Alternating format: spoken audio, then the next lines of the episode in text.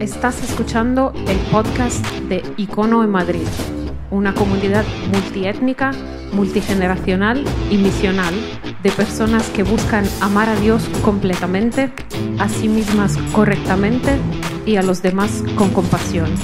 Este es el mensaje del domingo pasado.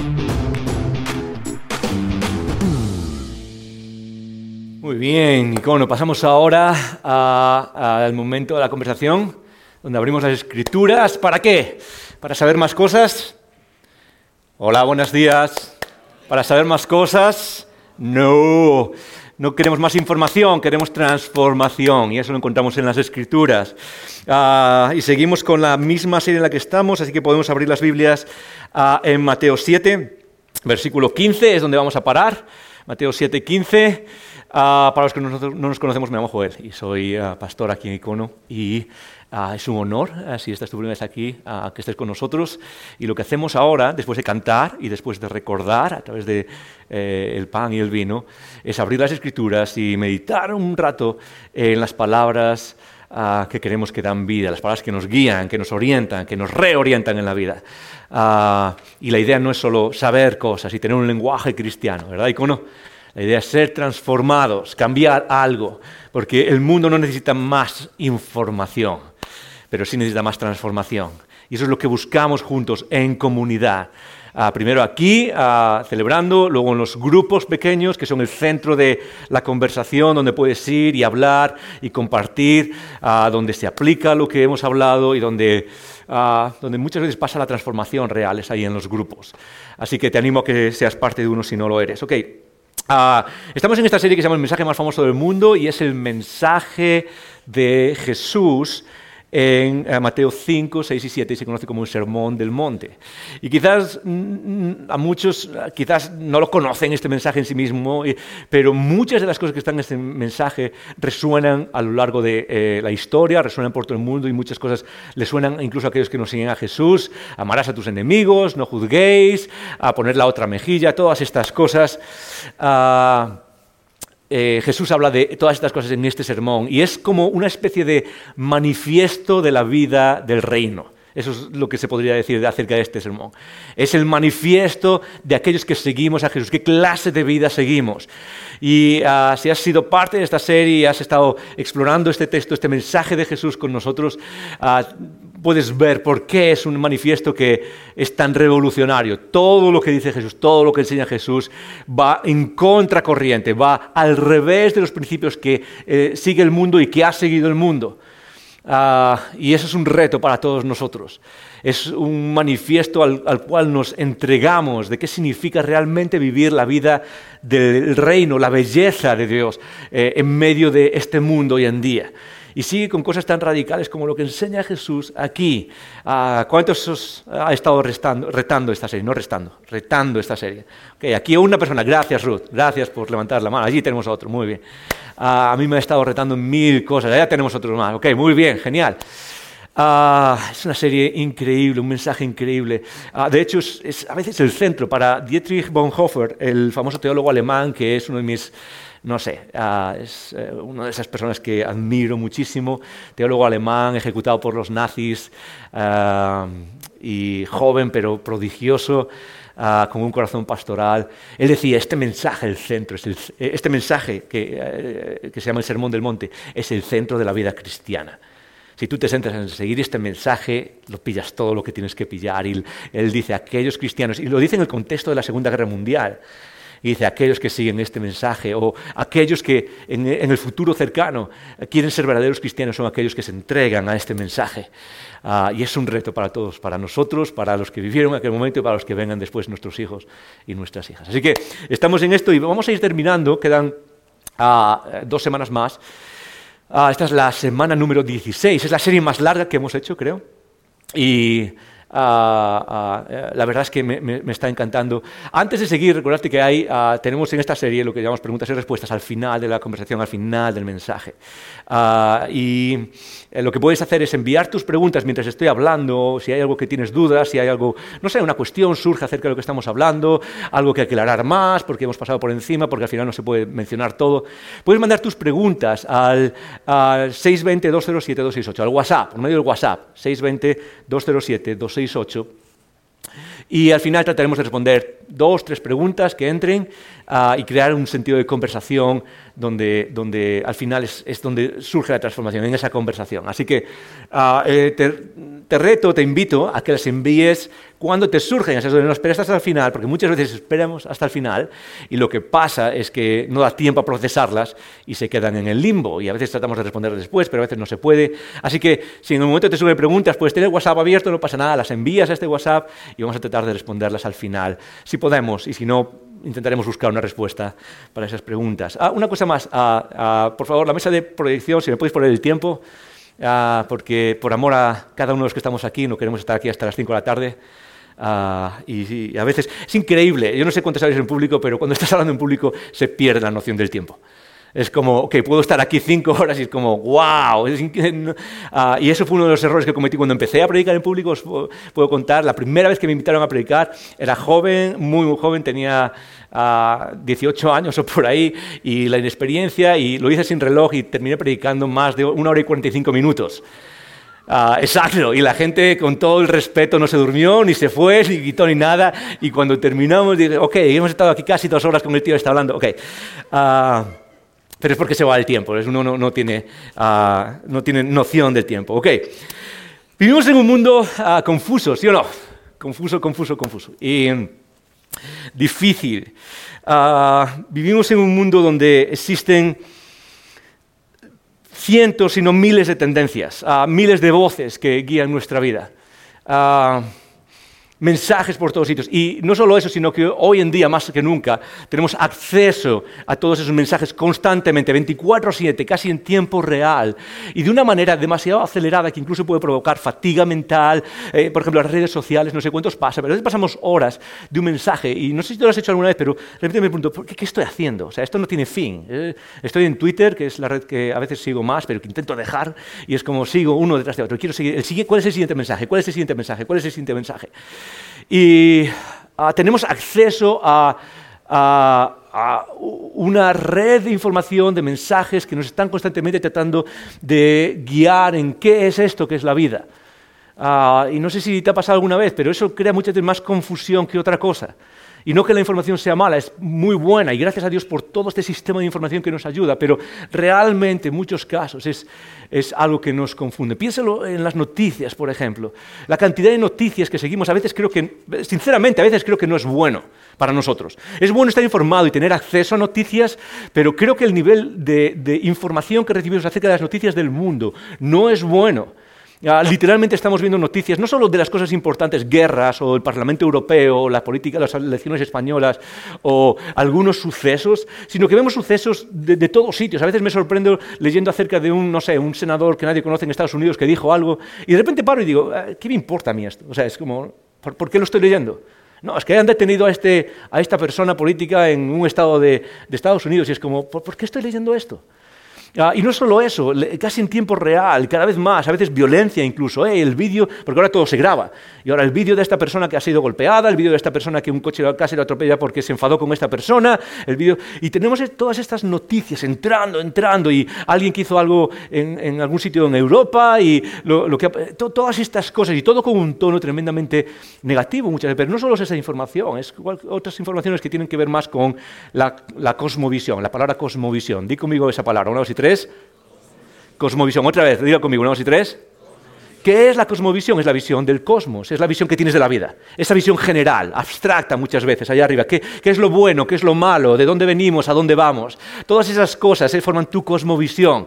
Y muchas veces tenemos influencias de esa cosmovisión en las universidades, en los institutos. Chicos que estáis en el instituto, que están constantemente tratando, de, guiando, de, guiaros a qué es lo bueno, qué es lo malo, hacia dónde vamos. ¿Qué es lo que tienes que hacer? ¿Qué es lo que no tienes que hacer? ah, y, vas a las redes sociales, otra vez, como ejemplo paradigmático, ¿y qué es lo que te encuentras? Eh, te encuentras a esta persona diciéndote, tienes que invertir, tienes que invertir, si no has invertido a los 23 años no eres nadie.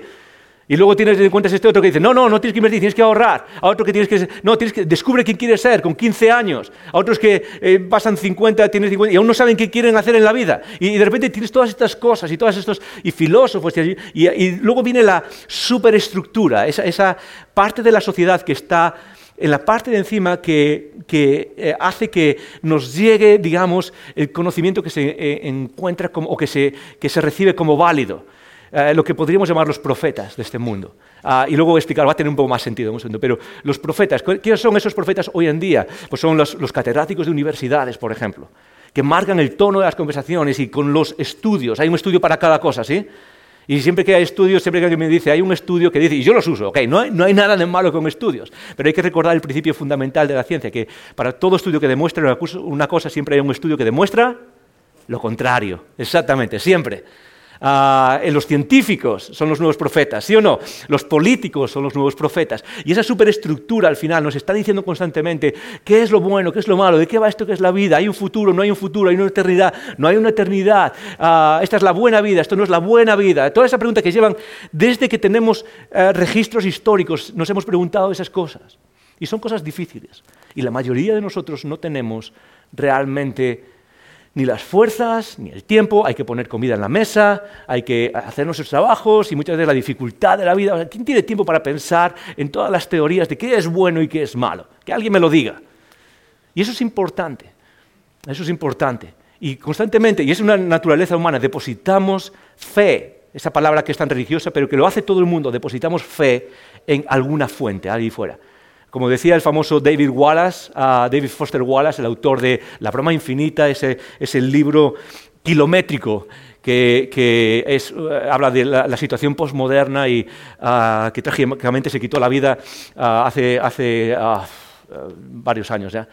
En uno de sus mensajes más famosos, me encanta, es un mensaje que significa ¿qué es agua? o esto es agua y ah, que podéis leerlo, me encanta ese mensaje. Él dice, no es una cuestión de, si tienes fe o no tienes fe, es una cuestión de en qué tienes fe.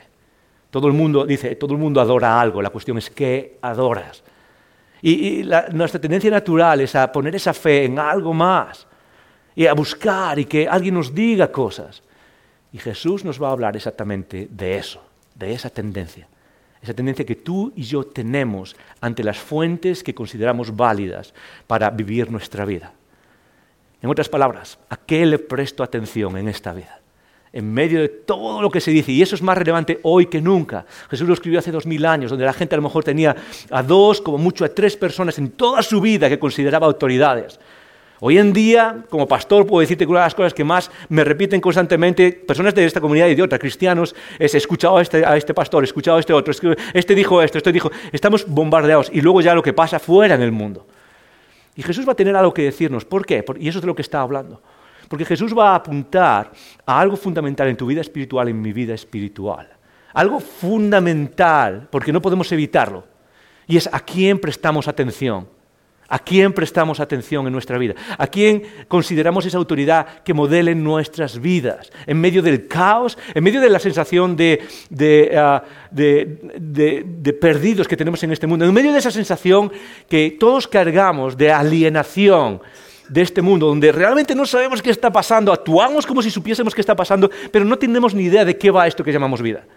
Y estamos tratando de buscar las pistas constantemente. Ok, ¿quién me, dice esto? De nuestros amigos, de alrededor, de los medios de comunicación, de aquellos que tienen autoridad. Les damos el poder de decirnos. Si no, fíjate cómo le damos el poder que a gente que no, pertenece a, digamos, a un área de opinión nos lo da.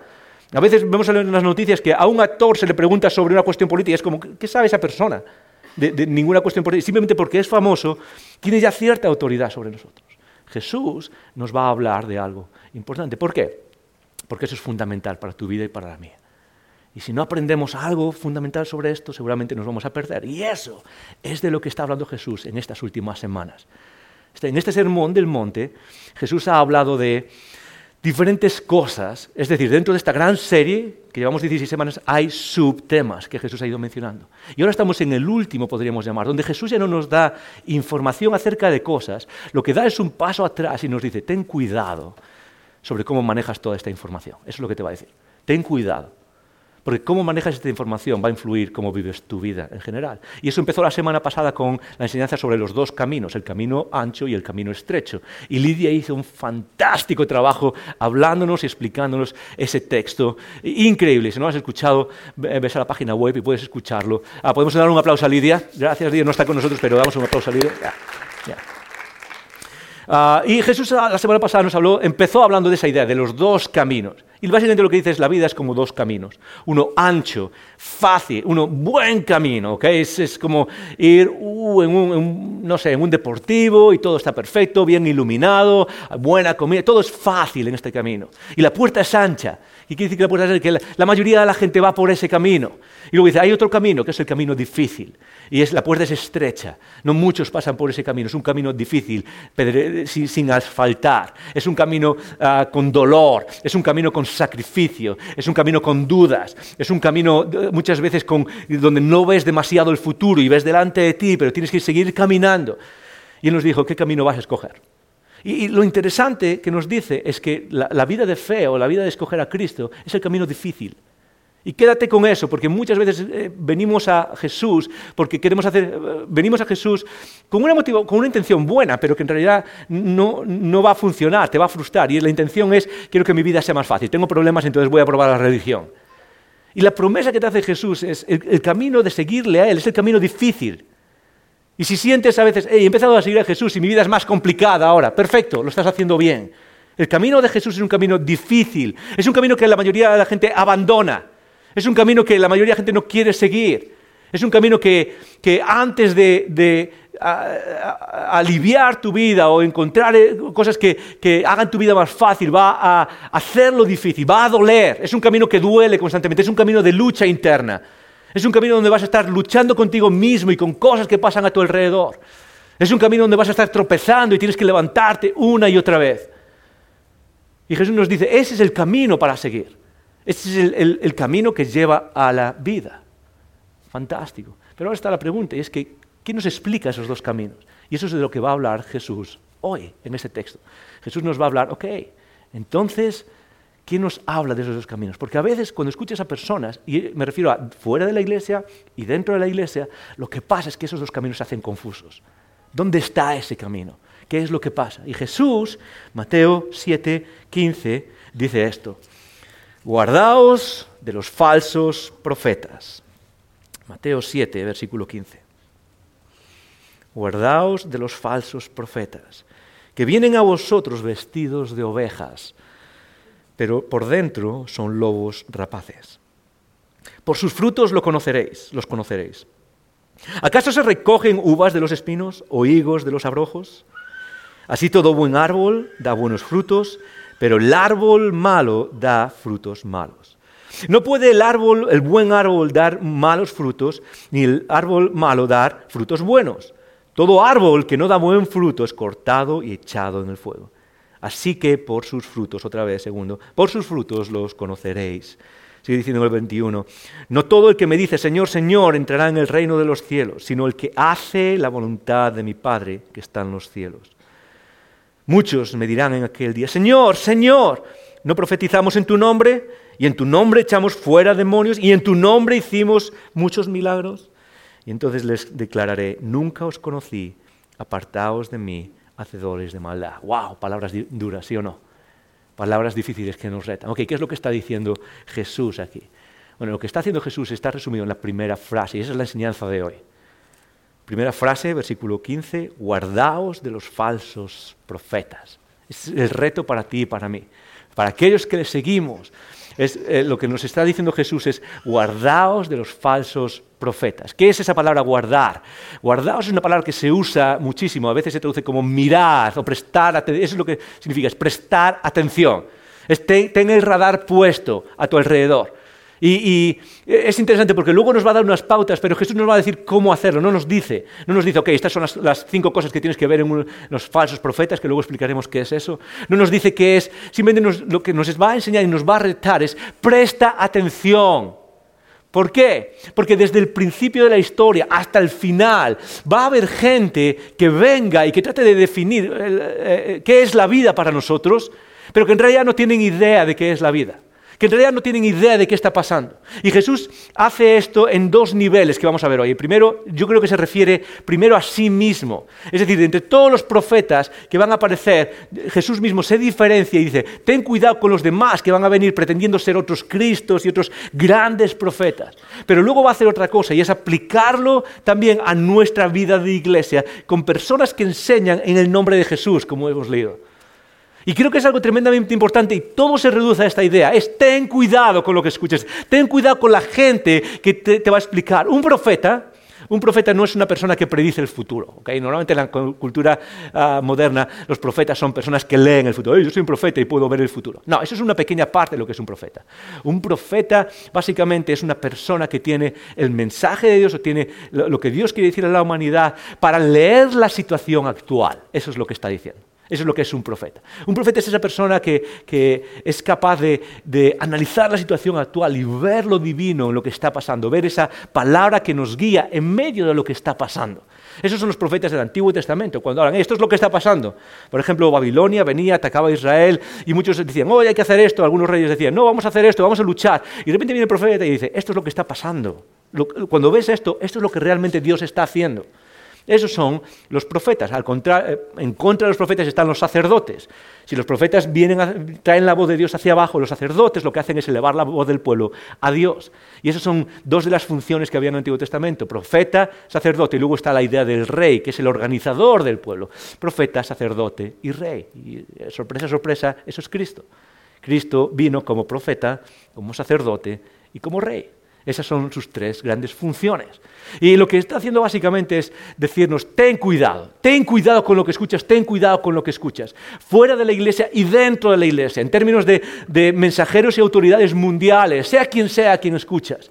Y eso no significa que no, hay que quemar libros o hay que dejar de leer esas cosas. No, jamás es eso, es simplemente una, una, una actitud interna. Es cuando estés escuchando a personas que pretenden decirte qué es la vida, ten cuidado es lo que significa prestar atención. Y es un mensaje que está en toda la Biblia. Es increíble. Cuando uno presta atención a esto o cuando uno ah, lo analiza, está desde el principio hasta el final. Piense, por ejemplo, en Deuteronomio. Deuteronomio es cuando ah, Dios da al pueblo la ley por segunda vez. Están a punto de entrar en la tierra prometida les repite la ley otra vez. ¿Cómo quieren que viva? Este Dios les dice, así quiero que seáis mi pueblo. Esto, de esta manera os vais a diferenciar o a santificar en términos religiosos. A santificar es hacerse distinto y de esta manera. Pero les da una, una advertencia. Y la advertencia es esta. Está en Deuteronomio, si lo podemos poner en pantalla. Deuteronomio capítulo 13, versículo 1, dice, cuando se levante en medio de ti un profeta. Es decir, cuando venga alguien, y ahí no se refiere solo en este caso a, ese sentido, cuando se venga alguien que pretenda decir, ok, esto es lo que Dios dice, o esta es la vida, o esto es, así es como deberíais vivir, cuando se levante en medio de ti un profeta, o soñador de sueños, o te anunciare señal y prodigios, es decir, no solo habla, sino que eh, tiene, parece tener incluso poderes sobrenaturales, algo, algo que es, wow, ah, algo que llama la atención es capaz de leer sueños, es capaz de interpretar sueños. ¡Wow! Tú has soñado con esto, esto es lo que. O incluso hacer señales, milagros. La palabra señal significa milagros. Sigue diciendo, y si cumpliere la señal o prodigio, es decir, incluso lo que el milagro que hace, o la predicción que hace, o la interpretación de los sueños que hace, se vuelve, se vuelve verdad. Dice que él te anunció diciendo, vamos detrás de dioses ajenos que no conociste y sirvámosles. ¿Qué es lo que dice? No darás oído no darás oído a tal palabra del profeta, ni a tal soñador de sueños, porque Jehová vuestro Dios os está probando para saber si amáis a Jehová vuestro Dios. Otra vez, hay mil cosas que decir aquí, pero lo principal de esto, ¿cuál es? Es que en medio de vosotros van a salir miles de personas, no miles de personas, pero cientos de personas, y a lo largo de la historia siguen saliendo cientos de personas. ¿Y qué es lo que van a hacer? Van a tratar de ganar vuestro oído, vuestra mente, vuestro corazón. ¿Y qué es lo que necesitamos hacer? Es ser personas que prestan atención, simplemente es esto. Es ser personas que prestan atención a lo que viene por delante. Ser personas que no caminan por la, por la ah, vida simplemente eh, como, como, si... Ah, recibiéndolo todo, absolutamente todo, da igual lo que sea, sin filtros, es la palabra que está buscando, sin filtros. Hay una expresión que se usa hoy en día y entiendo y la valoro y creo que es algo que debemos valorar, pero creo que a veces se juega demasiado con esa palabra, es la de tener una mente abierta. ¿Alguna vez he escuchado esa palabra? Creo que hay que tener una mente abierta, pero no demasiado. Creo que hoy se abusa de esa expresión, es como que todo vale. Y ahora imagínate como, si lo aplicamos algo físico. Hay que tener una boca abierta. Camina por Madrid con la boca abierta. Todo el tiempo, ¿ok? Ah, a ver qué entra, a ver cómo terminas. ¿Sí? No. Es decir, hay que, hay que comer de todo, ¿sí o no? Entonces nuestras madres dicen, hay que comer de todo. Y tú, ok, hay que comer de todo. Voy a coger ese ladrillo que está ahí. No, tú entiendes qué significa eso. Hay que comer de todo dentro de lo que es importante comer. Y de manera similar, es como, hay que tener una mente abierta, sí. Pero la mente abierta lo, que va a hacer, si es demasiado abierta, es que entre cosas buenas y que entre basura también. Y que entren cosas que al final van a, destrozar tu vida o van a hacer una vida, tu vida disfuncional. Para muchos de nosotros, uno de los remedios para transformar nuestra vida es deja de ver cosas que no se deben ver, deja de escuchar cosas que no se deben de escuchar. ¿Cuáles son esas? No lo sé, tú lo sabes. En el fondo tú lo sabes. Pero hay que tener cuidado, ese es el principio que está aquí. si, viene alguien y empieza a decir cosas, ten cuidado, presta atención, ten cuidado. Ahora, hay, hay dos lados en todo esto. Hay personas que se levantan y son falsos profetas. La palabra original es pseudo profetas. Personas que parecen ser profetas o personas que se presentan como que saben, pero en realidad no saben absolutamente nada. Ah, pero hay otro lado y es eh, que sigue en esta idea de prestar atención y lo dice en el Nuevo Testamento, en Timoteo. Pablo lo escribe, se lo escribe a Timoteo. Pero en ese lugar, esto es muy interesante, no pone la carga sobre los falsos profetas, sino que pone la carga sobre nosotros. Pone la carga sobre aquellos que seguimos a Jesús. Fíjate lo que dice Pablo cuando le escribe en 1 Timoteo 4.3. Dice esto, porque vendrá un tiempo. Eh, le está escribiendo en el siglo I y dice, vendrá un tiempo, y eso pasó rápido y sigue pasando dos mil años después, vendrá un tiempo cuando no aguantarán la enseñanza saludable. Es decir, cuando aquellos que siguen a Jesús no aguantarán que se les enseñe lo que es, y lo digo con, con mayúsculas, la verdad, la verdad. No, no aguantarán que se les enseñe las cosas que son verdad. Ah, sino que teniendo ganas de oír, sino que teniendo ganas de oír, se acumularán, ellos mismos se acumularán para sí maestros conforme a sus propios deseos, a sus propias concupiscencias, y apartarán, fíjate lo que dice, eh, y apartarán de la verdad el oído y se volverán a cuentos. Está hablando a cristianos, a personas que siguen a Jesús. Y lo que está diciendo es que, igual que en aquel tiempo, y hoy en día creo que también nos pasa, hay, personas que siguen a Jesús y no tienen, no tienen ese, eh, eh, ese, cuidado, esa atención, ese, hey, prestar atención a quien escucháis. Y de hecho, lo que hacen estas personas es quieren seguir a Jesús, pero no quieren escuchar las verdades que duelen. Y ser parte de la familia de Jesús y ser parte de este mensaje que se llama Evangelio es la mayor parte de las veces, es escuchar cosas que no quieres escuchar. Porque necesitamos ser salvados de nosotros mismos. Necesitamos ser rescatados de nosotros mismos en nuestros pensamientos, en nuestros deseos, en nuestra voluntad, en todo lo que somos por dentro. Y Pablo lo que está diciendo es, no solo vienen falsos maestros, genial, que vengan, pero el problema que tenemos nosotros, la responsabilidad que tenemos nosotros es mucho mayor. Y, rescatando las palabras de Jesús, lo que dice es, ok, habrá personas que quieran seguir a Jesús, pero que empiecen a, amontonarse para sí mismo maestros, autoridades, profetas que hablan incluso dentro de la iglesia, que lo único que hacen es hacer cosquillas en su oreja y en su mente y en su corazón. Y es dar palmaditas en la espalda. Es decir, personas que hablen de acuerdo a sus propios deseos, no de acuerdo a la escritura, no de acuerdo a la verdad, no de acuerdo al fundamento, como vimos hace unas semanas en otra serie, no de acuerdo al fundamento de los apóstoles que está establecido para nuestra guía. Habrá personas que digan, no, a mí no me gusta esto, y a mí sí me gusta esto, y que escojamos como si fuese un menú, que es lo que queremos escuchar. Y habrá personas que se acumulan esos maestros uno detrás de otro, a veces suscribiéndose en YouTube, ¿sí? Y, ah, este me encanta, este me gusta, este tal. Y muchos de ellos con clichés y con frases increíbles que suenan muy bien, pero que no valen para nada. O como dicen las escrituras, que tienen apariencia de piedad, pero que en realidad, ¿qué? En realidad desaprueban lo que dicen con sus propias vidas. Y Pablo dice, ten cuidado de convertirte en una de estas personas, en una persona que vive su fe escuchando solo lo que desea escuchar, sus propios deseos. Pon el texto para atrás otra vez de, de 1 Timoteo, por favor, Dani. Ah, y dice, porque vendrá un tiempo cuando no aguantarán enseñanzas solas, sino que teniendo ganas de oír, son personas que tienen ganas de escuchar y muchas veces es lo que nos es ganas de escuchar algo nuevo. Y algo, uh, algo que, me, ayude y algo que, me haga sentir mejor y que salga de aquí sintiéndome mejor hoy día. Y, dice, teniendo ganas de oír se acumularán maestros conforme a sus propias concupiscencias. Concupiscencias es la palabra epizumía y es la palabra que significa deseos, nuestros propios deseos. Es decir, alguien que valide lo que yo ya quería hacer. ¿Alguna vez has estado ahí? ¿Alguna vez has conocido a alguien que sigue a Jesús y que vive su vida simplemente escogiendo el mensaje que valida lo que él ya quería hacer con su vida? Jesús tiene algo, o sea, eh, Pablo, las escrituras, rescatando las palabras de Jesús, tiene una advertencia increíble para ti y para mí. Ten cuidado de no caer en eso. Porque.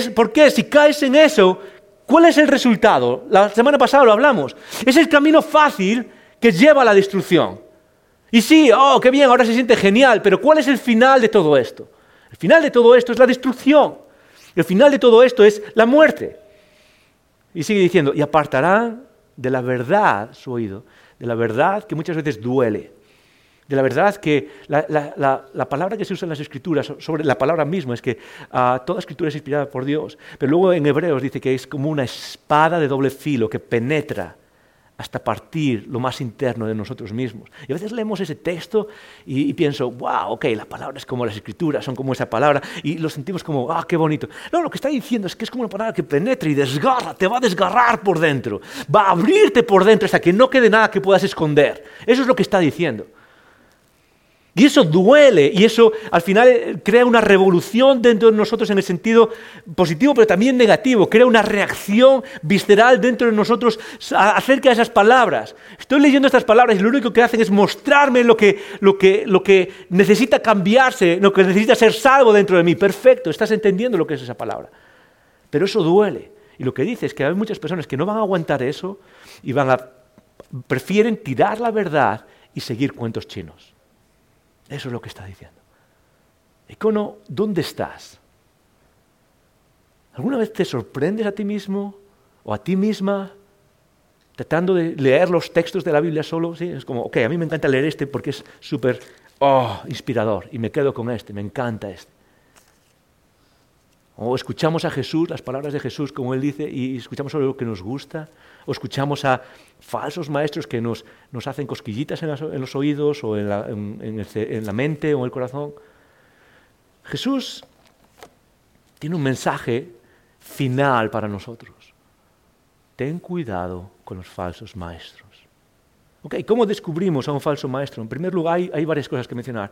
Sigue diciendo, eh, ¿por qué? Porque vienen a vosotros vestidos de ovejas, pero por dentro son lobos, rapaces. Y ahora Jesús creo que está hablando de, eh, en primer lugar, está hablando de otros profetas mundiales. Y lo que él está diciendo es que muchos de los otros que vienen eh, parecen sabios y parecen personas que nos guían, pero en realidad lo único que están es, son personas que están detrás de ti para ganar, sacar algo. Una oveja es algo que te ofrece algo, ofrece lana, ofrece ah, carne, por lo menos, ¿sí? Ah, y si no, ofrece vídeos muy bonitos. ¿Estáis despiertos? Ok, gracias. Eh, pero un, lobo, ¿qué es? Un lobo lo que está es, va detrás de ti, ¿sí o no? Un lobo lo que hace es tratar de, cazar, y eso es lo que está diciendo. Ahora, Jesús eh, es la autoridad que es la puerta mismo, es lo que vimos la semana pasada, Él es la puerta, y lo dice también en el Evangelio de Juan, Jesús es la puerta. Y lo que eh, básicamente está diciendo es que otros que parecen sabios son falsos profetas. Ahora, ¿por qué vale la pena escuchar a Jesús? ¿O qué es lo que hace Jesús que nos diga, hey, vale la pena escuchar a esta persona? Jesús va a decir algo interesante, dice, por sus frutos conoceréis a los buenos profetas, o a los profetas verdaderos, de los cuales Él es el primero, Él es el único, ah, eh, realmente. Y dice, ¿cómo por sus frutos los conoceréis? ¿Qué son esos frutos? Pues muy fácil, los frutos son los resultados que van más allá de las palabras. ¿Sí? Una cosa son las palabras de las personas, otra cosa son los resultados que provocan. Eh, podemos recordar las, palabras de Pablo en Gálatas, que son los frutos del Espíritu Santo. Los frutos del Espíritu Santo, o el fruto del Espíritu Santo, es un fruto, es amor, gozo, paz, paciencia, benignidad, bondad, mansedumbre y dominio propio o autocontrol. Y eso, por ejemplo, es una referencia que tenemos. Es decir, no solo es lo que una persona dice, las palabras, hablar. Y hay gente hoy en día que es experta en hablar. Hoy nos hemos vuelto un mundo de, de personas que saben hablar y aparentar que hablamos y que conocemos mil cosas. Dios dice, no, eso no es lo que hace a un verdadero profeta, a alguien digno de escuchar. Es su vida, son los frutos que produce. los que acabo de mencionar, y por otro lado también los resultados que produce en la vida de los demás. Los resultados que produce en la vida de los demás. Y Jesús está diciendo básicamente que Él es el verdadero profeta. Y en el mundo hoy en día es algo interesante, porque ha habido muchas personas que se han llamado profetas, profetas de Dios, profetas que vienen con el mensaje de Dios. Ah, podemos ver ah, incluso en otras religiones donde se muestran profetas. Y esto es lo interesante, la mayoría de las religiones mundiales hoy en día se acepta a Jesús, pero siempre como uno más entre los profetas principales. ¿Estás conmigo? Siempre, da igual que sea, por ejemplo, el budismo o el hinduismo, donde hey, Jesús es un, buen profeta, es uno más, pero hay otros que son principales. En el Islam, por ejemplo, no sé si lo sabías, pero en el Islam valoran a Jesús muchísimo. Simplemente no reconocen que Él murió en la cruz, o que resucitó al tercer día, o que es hijo de Dios.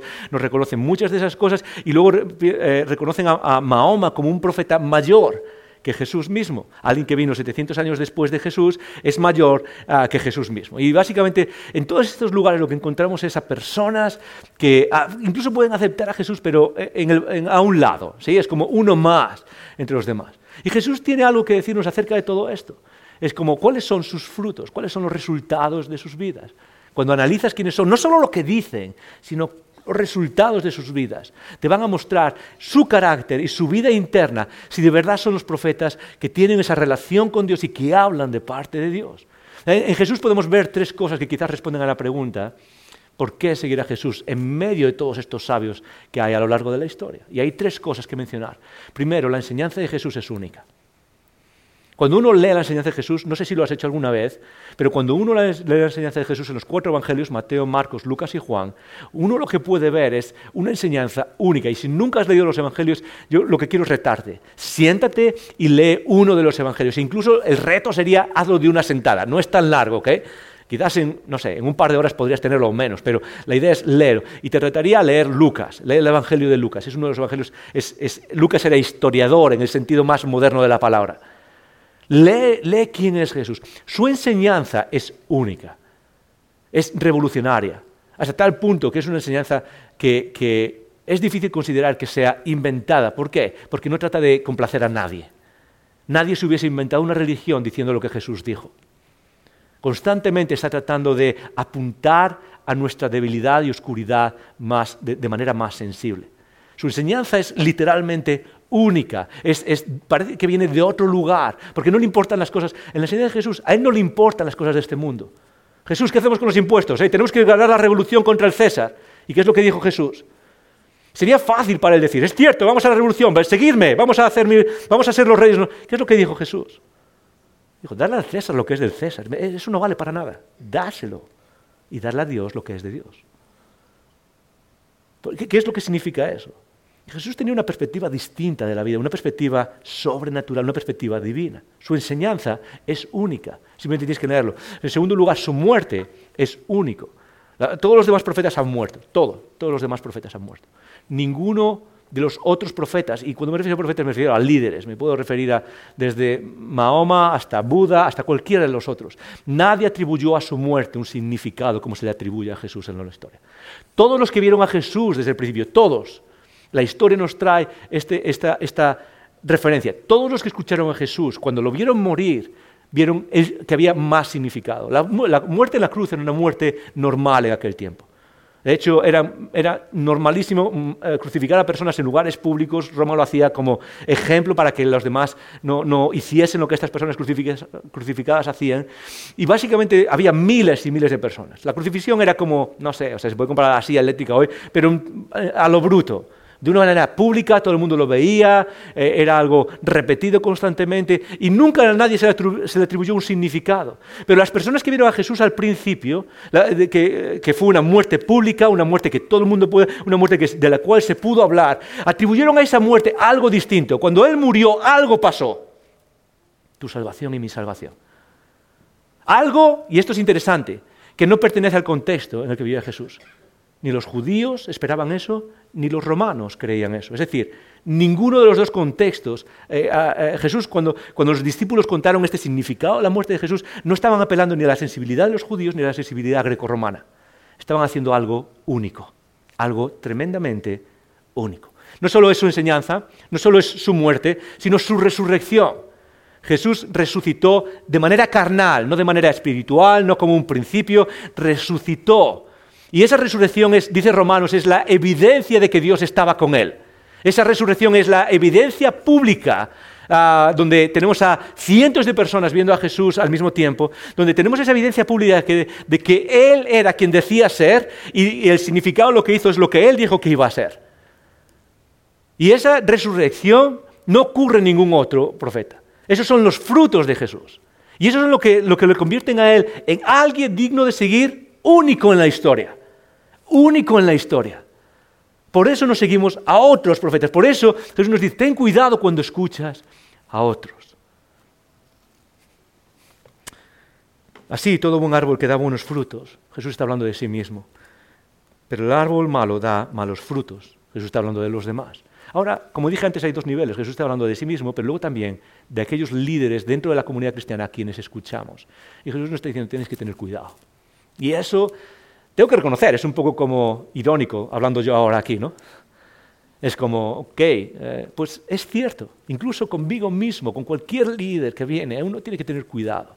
Todos hemos escuchado, si no has creído en Jesús, incluso lo has escuchado también, un ah, montón de líderes cristianos que al final lo único que hacen es vivir una vida donde, no sé, de, de despilfarro, una vida de usar la religión para su propio beneficio. Sí, todos hemos visto casos y casos y casos y es increíble, porque sale uno detrás del otro. Y a mucha gente eso es una, una razón para no ser parte del cristianismo para no seguir a Jesús, es mira a estos líderes. Mira a estos líderes sirviendo en este país con jets privados y pidiendo dinero, siempre pidiendo dinero y todas estas cosas, ¿sí o no? Y estoy contigo, estoy contigo. Pero me gustaría decir algo. Eh, y eh, es, ten cuidado con el sesgo de los medios de comunicación, con el sesgo que recibes por los medios de comunicación. O es un sesgo de eh, qué ejemplos puedes pensar cuando piensas en algo. ¿Qué quiero decir con esto? Muy fácil. Es que por cada persona que ves, por cada líder cristiano que ves fallando, existen alrededor del mundo miles, miles y miles de líderes que viven una vida fiel, que viven una vida entregada, una vida de autosacrificio, de las cuales nadie habla. Y es cierto, estoy contigo, esos que salen en la televisión o en los documentales de Netflix o en otros lugares, eh, es cierto, está ahí. Pero hay miles más en todos los países del mundo que han entregado sus vidas para liderar el camino de Jesús, para ser esas autoridades pastorales que tienen vidas fieles y que se han entregado y que han sacrificado todo lo que tenían por las personas que estaban a su cargo. Eso es lo primero que quiero decir. Lo segundo es reconocer que hay que tener cuidado con quién escuchamos. Y Jesús nos va a decir algo nos va a decir que esas personas a las que escuchamos, esas personas que necesitamos escuchar, ¿qué es lo que importa? ¿Qué es lo que es básicamente su carácter? ¿Cómo sabemos, y con esto termino, cómo sabemos que necesitamos, a quién seguimos, a quién escuchamos? Nunca escuches a alguien solo por cómo habla. Y ahí me incluyo yo, icono. Ahí me incluyo yo, o a cualquier otra persona. No, no, escuches a alguien, o no sigas a alguien, o no dejes que alguien influencie tu vida solo por su capacidad de hablar en público, solo por la capacidad de ponerse detrás de un micrófono, solo por la capacidad de hacer buenos vídeos de YouTube, solo por la capacidad de tener un buen equipo y grabar vídeos muy graciosos. No, no, no, no rebajes tu vida a tener a alguien que influye en ti solo por esas cosas. ¿Cuál es el elemento número uno? Muy fácil, es quién es esa persona, es su carácter, lo que demuestra el valor de lo que dice. Por ejemplo, mira a su familia, mira cómo vive su vida, cuáles son los sacrificios que hace, eh, eh, cómo invierte su dinero, cómo usa su dinero, mira cómo tiene relaciones con los, qué relación tiene con sus amigos y con los demás. Es su vida y su carácter lo que vale. Una de las cosas que siempre hablo con pastores, colegas y con otros líderes religiosos colegas, es el, incluso con nuestros líderes en la iglesia, con los coordinadores de los equipos, una de las cosas que hablamos es, eh, hablamos de las cuatro Cs. Hablamos de eh, carácter, competencia, ah, colaboración y ser catalítico. Y un día los explicaré esas cosas, que son habilidades de liderazgo que queremos ver en las personas que sirven en icono. La primera no es competencia, es decir, tener habilidades. No es esa. La primera cuál es? Es carácter. Es quién eres y quién eres en Cristo. Eso es lo más importante que podrás llevarte contigo. Eso es lo más importante que tiene una persona a la cual le cedes tus oídos y tu corazón y tu mente para que pueda guiarte en el camino de Jesús. Es cuál es su carácter. Y eso es lo que necesitamos buscar en las personas. Eso es lo que necesitas buscar en otras personas. Eso es parte de lo que nos dice Jesús. La semana que viene vamos a continuar con la segunda parte. Y créeme, hay retos para ti ahí también. Pero lo que más nos reta Jesús, ¿qué es? Ten cuidado con los falsos profetas. Ok, Lo dejamos aquí, termino ahora en un segundo, pero quiero preguntar, quiero saber si hay preguntas quizás. Sí, hay dos preguntas. Eso es, gracias. Vale, la primera. ¿Cómo superar un gran rencor hacia Dios? Siento que me juzgó cuando peor estaba. Uh, wow, wow. Ah, es, una, es una pregunta difícil porque detrás de esta pregunta normalmente, y no conozco tu situación, pero en muchos casos hay un, componente emocional muy grande. Y responder ahora desde aquí seguramente es difícil que pueda darte claridad, lo voy a intentar, pero primero quizás déjame reconocer lo que sientes, ¿ok? Uh, a veces pensamos, no sé, que la vida, como decía antes, no, seguir a Jesús es como un camino fácil, una línea recta, y no lo es. Seguir a Jesús es, es, ¿sabes qué? El camino de Jesús es como el camino de Jacob. ¿Te acuerdas de Jacob? ¿Sabes cuando Jacob creció y eh, encontró su lugar con Dios?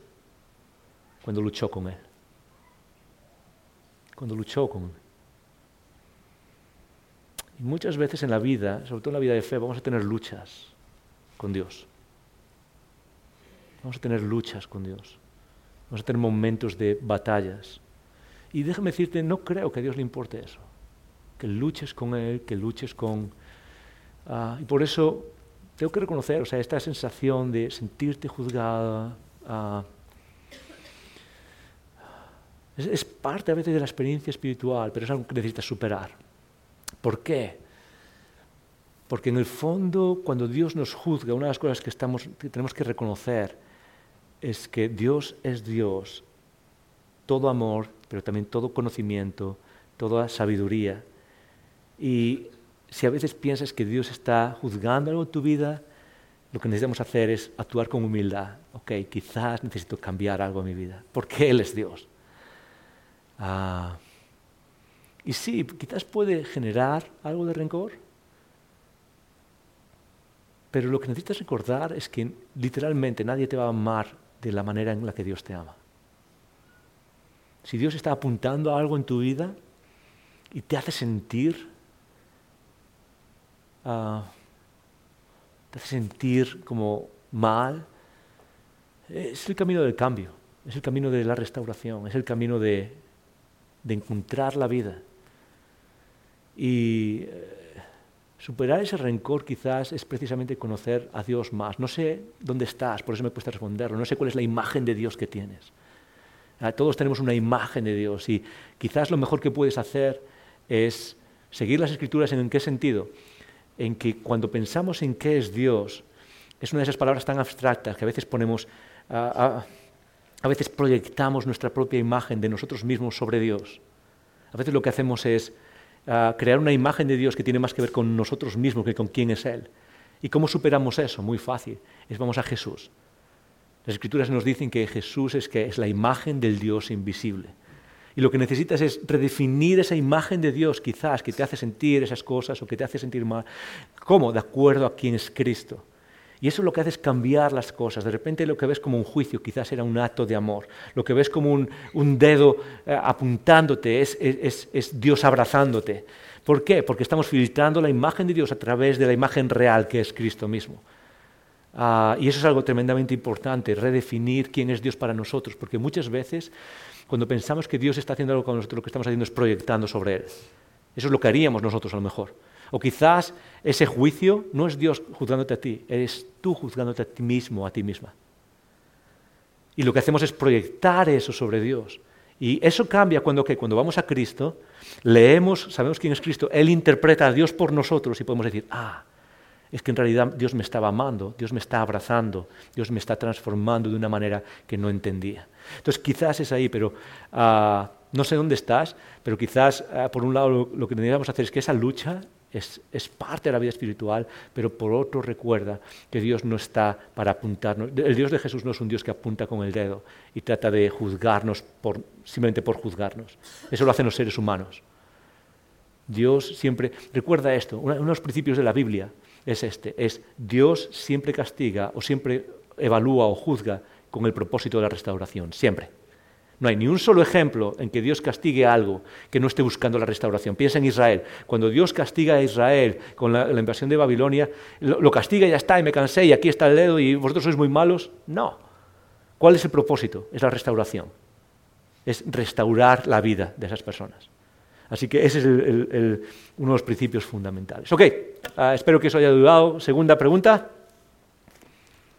¿Está bien o hasta qué punto es benéfico consultar diferentes fuentes? Por ejemplo, pastores o apologistas sobre un mismo tema teológico. Fantástica pregunta y es buenísimo consultar a diferentes fuentes, diferentes líderes, diferentes apologetas y, pastores. Buenísimo. Y diría más, no solo de un mismo tema teológico, de diferentes temas teológicos o de diferentes persuasiones teológicas de las que son tuyas. Ah, la teología es, digamos, el armazón conceptual de qué es lo que crees de Dios, si Dios es esto o es aquello. Y muchas veces nos, encerramos en nuestro propio círculo, ¿verdad? Y yo diría, no, hay que leer de todo, hay que leer de, eh, diferentes fuentes y consultar en diferentes fuentes y evaluar las cosas. Eh, el, Nuevo Testamento mismo nos dice, hey, evaluar los espíritus, ¿sí o no? Y los espíritus se refiere a cuáles son esas fuentes, escudriñar qué es lo que está pasando. El punto no es cerrarse o decir, oh, no, esto sí, esto no. Y jamás se me ocurriría decir, oh, no, no leas esto, no leas aquello. Lee todo lo que puedas leer, estudia todo lo que puedes, escucha todo lo que puedes escuchar. ¿Cuál es el, principio? Hazlo con atención. Hazlo con atención. Aprovecha en aquellas personas que crees que vale la pena confiar, aprovechas eso para leer otras cosas y poder saber, ok, sí, este es el camino de Jesús. Pero sobre todo, no se trata de censurar nada. Eh, eso no es lo que está diciendo Jesús. Eso es lo que está diciendo es, en medio de todo esto que escuchas, hazlo con atención, presta atención, ten cuidado, simplemente es eso, es ten cuidado con lo que escuchas. Ah, y si lo haces con atención, esa actitud simplemente es algo que el Espíritu va a usar para guiarte en medio de todo esto. Así que sí, está bien usar diferentes fuentes, diferentes líderes ah, y poder escuchar y sobre todo hacerlo con esos que, en los que crees que ya puedes confiar. Esa es la enseñanza de hoy, ¿no?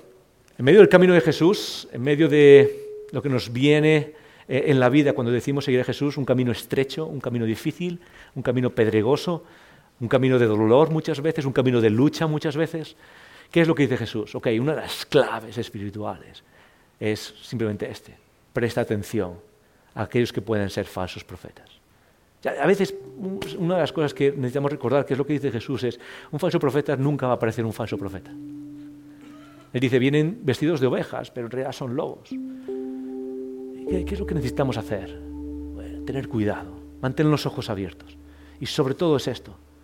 ¿Te está guiando en el camino de Jesús, aunque sea difícil, o te está apartando del camino de Jesús, aunque sea fácil? Es lo más importante. Porque Jesús al final, ¿qué es lo que quiere para ti? No es que te pongas la etiqueta de una religión, eso no vale para nada.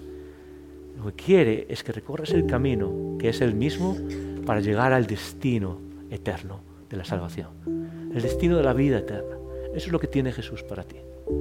Necesitamos prestar atención a todas estas cosas, ser personas inteligentes y críticos que eh, evalúan lo que escuchan, evalúan aquellas cosas y su filtro es simplemente este, es, ¿me estás acercando a Jesús o me está alejando de Jesús? Simplemente eso. Oramos. Padre que estás en los cielos, gracias por tus palabras que nos guían, nos animan, nos ah, centran en la vida ah, y al mismo tiempo también nos abren por dentro, nos desgarran el alma para ser restaurados, nos ah, tocan por dentro, Señor. Palabras que paradójicamente, pero de manera real, son palabras que sanan y que duelen. Son palabras que restauran y que a veces nos ponen de rodillas. Son palabras que esclarecen el camino de la vida y al mismo tiempo nos hacen caminar por fe, confiando en ti. Padre, gracias por todas las voces que tú pones en nuestras vidas para guiarnos, pero haznos personas, sobre todo que tienen cuidado, que prestan atención, que, ah, que prestan atención a lo que nos pueda apartar de ti. Oro por cada persona Oro por cada persona en esta sala que a veces se siente confundida con todo lo que hay en este mundo. Yo quiero pedirte, Señor, que tú nos hagas personas que escuchan clara la voz de Cristo por medio del Espíritu en nuestras vidas podamos seguir ese camino de vida. En el nombre de Jesús. Amén.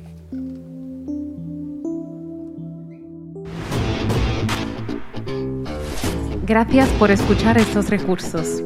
Esperamos que te haya retado y motivado a vivir arriba, adentro y afuera. Recuerda que para conversar sobre estas ideas puedes participar en un icono grupo. Pásate por nuestra página web y encuentra más información. icono.online.